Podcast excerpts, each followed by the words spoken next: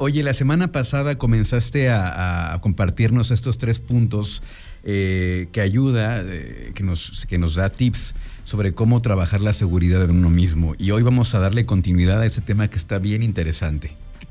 Sí, exactamente, Luis. La semana pasada estuvimos por ahí repasando algunos puntos y el día de hoy vamos a a compartir otros tres puntos que son muy importantes para poder ganar esa seguridad en uno mismo que nos ayuda para cualquier cosa que, hagamos en nuestra vida, no solamente en el trabajo, en la escuela, en nuestra vida cotidiana, en las relaciones con los demás, en todos, en todos esos aspectos, en todos esos ámbitos, es muy importante que, nos sintamos seguros de nosotros mismos, no orientados hacia, hacia el ser presumidos, ¿no? que en ocasiones a veces así se, se confunde, sino al saber reconocer mis cualidades y en función de eso poder actuar y saberme capaz de hacerlo y ni, ni, infravalorándolo, ni, ni, haciendo como referencia que no, no es importante, ¿no? Entonces, en ese sentido, mm, hay, tres, hay tres puntos muy importantes. El primero sería atreverte a dar un paso extra. A veces cuando no, no nos sentimos muy seguros cuando estamos, no sé, frente a un desafío, un reto que implica cierto, cierta eh, complejidad, el elegir algo que nos gustaría hacer solo si estuviéramos más seguros, eso es algo muy importante, el atreverte a dar un pasito extra. Y, por ejemplo, si te pone muy, muy inseguro de pronto acercarte y hablarle a alguien que de pronto no conoces, ¿no? Que te, o tener miedo a quedarte sin, sin un tema de conversación. Por ejemplo, eso, pasa muy, muy seguido. Y porque no te sientes seguro de, de, poder entablar una conversación, el intentar hacerlo, ¿no? El simplemente atreverte a dar ese pasito extra es darte un empujón y hacerlo no, no quedarte tanto tiempo pensándolo, analizándolo en si va a estar bien, qué le voy a decir, qué va a pensar, que, ¿sabes? Como a veces es más la historia que nos estamos contando y las, la anticipación que estamos haciendo a lo que va a pasar que lo que está pasando en sí mismo. Y, el, dar este pasito extra mm, hace que, que sea cada vez más fácil, que te vaya representando cada vez menos dificultad y, y repetirlo repetirlo, repetirlo, en ese mismo proceso, en ese mismo andar, pum, pum, pum, hacerlo poco a poco y de esta manera tu seguridad va a ir creciendo con cada nuevo paso, ¿no? En cada paso extra que, estés dando hacia adelante, es, es muy importante que lo vayamos haciendo, no esperar a cuando me sienta seguro, cuando ahora sí me sienta seguro, lo voy a hacer. No, si no, nunca vas a empezar. Entonces, más bien empezar con ese pequeño paso extra va a representar un gran avance para tu seguridad en, ti mismo. ¿Qué piensas de este punto? Oye, eh, sí, lo que te quería preguntar de ese primer paso, para dar ese primer pasito, ¿de dónde puede sacar uno la confianza para dar ese pequeño primer paso? Ese, ese pequeño primer paso para, para tener un poquito de más, de más confianza y es, es muy importante, Luis, que lo, que lo entendamos como ese paso necesario que es muy difícil, definitivamente empezar es lo más difícil, ese es el, primer punto, ¿no? El recordar que va a ser difícil. Pero ¿de dónde podemos obtener esto? Mm, imagínate cómo, cómo quieres verte haciéndolo. Eso ayuda mucho, el que tú te visualices o te... Mm, sí, que pienses en ti mismo, en cómo te quieres ver o, cómo, o lo que quieres proyectar. El eso va a ayudar ideal, digamos, ¿no? Exacto, sí, sí, sí. Em, imaginarte haciéndolo. Imagínate haciéndolo antes de hacerlo.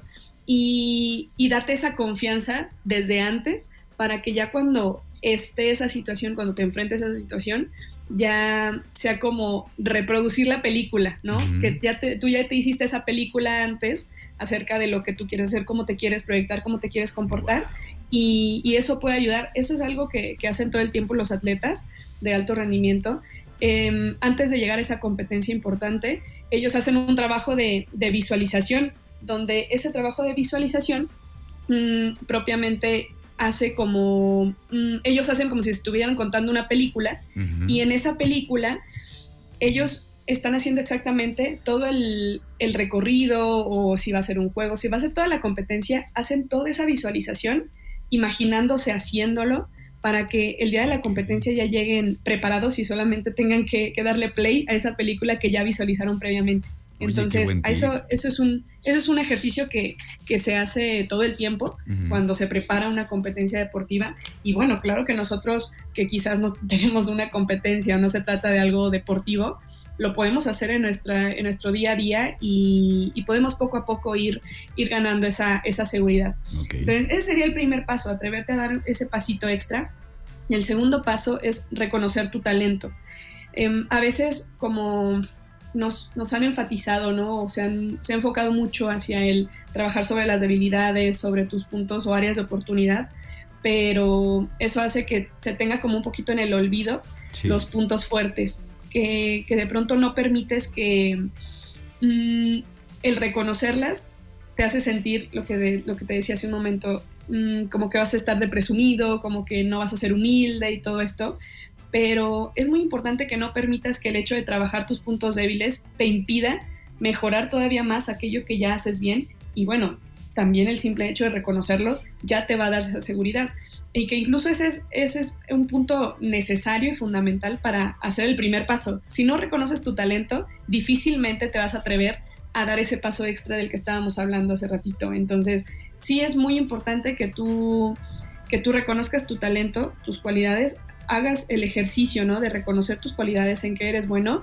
y, que muchas veces en, esa, en ese sentido, esas cualidades te van a ayudar a sacar adelante las debilidades o las áreas de oportunidad que, tienes como persona. Entonces, ese, es ese sería el segundo punto. Y luego pasaríamos al tercer punto, que es háblate como le hablarías a alguien que amas. De pronto somos muy duros en cómo nos referimos a nosotros mismos o cómo nos hablamos, ¿no? Somos muy, muy duros, muy... Muy exigentes con uno mismo. Ajá, muy rígidos, muy exigentes y esa sería la pregunta, ¿no? ¿Te has dado cuenta de lo duro que eres o a veces, mm, o de cómo te hablas a ti mismo? Y, también la pregunta sería, ¿le hablarías así a una persona que amas?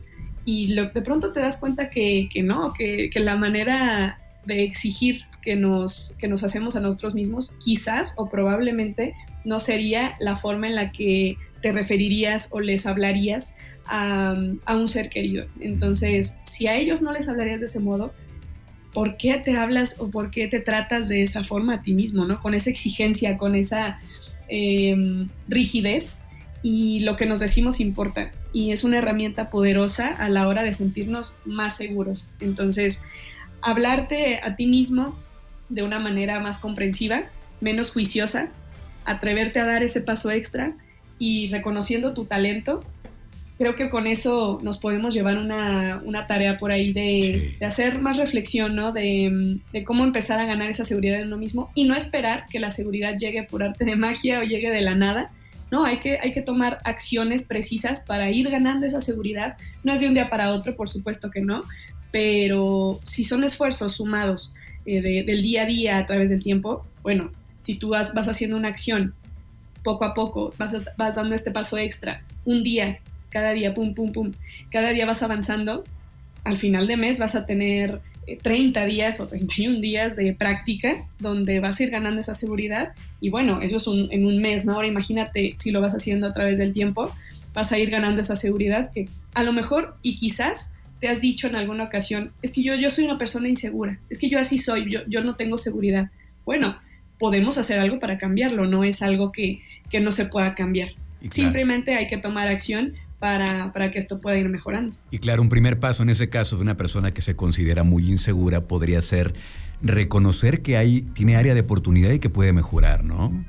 Exacto, sí, sí, sí. Sí, o sea, que se puede, que se puede mejorar y que puede cambiar. Algo que, de lo que también me gustaría platicar en otra ocasión, eh, quizás sería buen, un buen tema para la siguiente semana, es cómo cambiar este, es que yo soy así, ¿sabes? Como yo soy así y yo no puedo cambiar. Claro que se puede cambiar y tienes que hacer algunas cosas, pero ese yo soy así, yo así, yo no, yo no puedo cambiar, o las personas no cambian. Ese es un, error que, se ha, que ha prevalecido a través del tiempo y entre las personas y que en realidad no, no debería ser así, es, es, algo así como un mito que se cree, ¿no? Que las personas nunca cambian. Claro que pueden cambiar, su comportamiento puede cambiar y bueno, de eso, de eso podemos hablar en otra ocasión, ¿te parece? Me parece excelente y claro que puede cambiar, si no, no existirá la psicología, ¿no?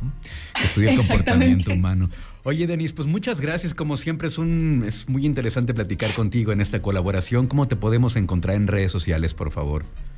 Claro que sí, Luis. Me encuentran en Instagram como arroba Cupa y en Facebook me encuentran como Denise Cupa. Por ahí podemos platicar y seguir en contacto. Perfecto. Muchas gracias, Denise. Que estés muy bien. Que estés muy bien, Luis. Cuídate mucho. Bye bye. Vamos a continuar con más música aquí en Trion Live.